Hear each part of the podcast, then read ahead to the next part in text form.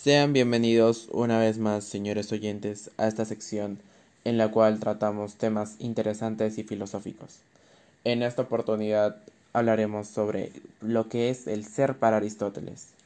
¿Cuál es la diferencia entre la sustancia y el accidente?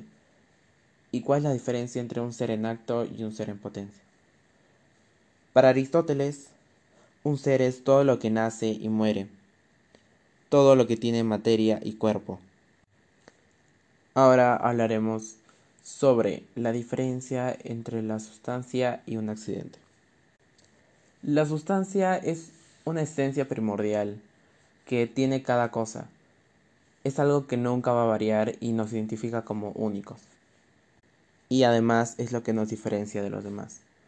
Un ejemplo de esta es de que yo soy Joaquín Elías Valdía Vegaso, tengo 16 años y me gusta dibujar es algo que es único de mí y no hay nadie más así en todo el planeta.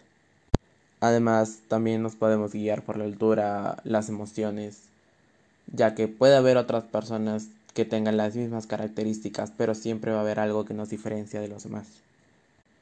Y el accidente es un cambio que ocurre de forma externa a la esencia de las cosas. Aunque a veces puede afectar un poco, pero un accidente nunca va a variar lo que somos nosotros. Por ejemplo, uno de los más frecuentes es nuestra vestimenta, como es nuestro aspecto. Puedo usar un buzo, puedo usar un jean, puedo usar un polo, una camisa, pero eso nunca va a variar mi esencia. Y por último hablaremos sobre el ser en acto y el ser en potencia. Un ser en acto es la actualidad de una cosa. Por ejemplo, un árbol es un ser en acto, pero una semilla es un ser en potencia, ya que en un futuro va a ser un, árbol. También pasa con la, con la gallina y el huevo. La gallina es el ser en acto, porque en estos momentos es una gallina, pero el huevo es un ser en potencia, porque en el futuro va a ser una gallina.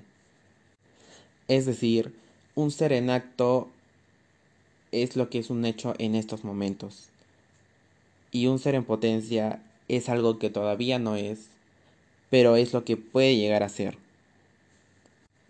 Con esta última pregunta concluimos el conversatorio del día de hoy.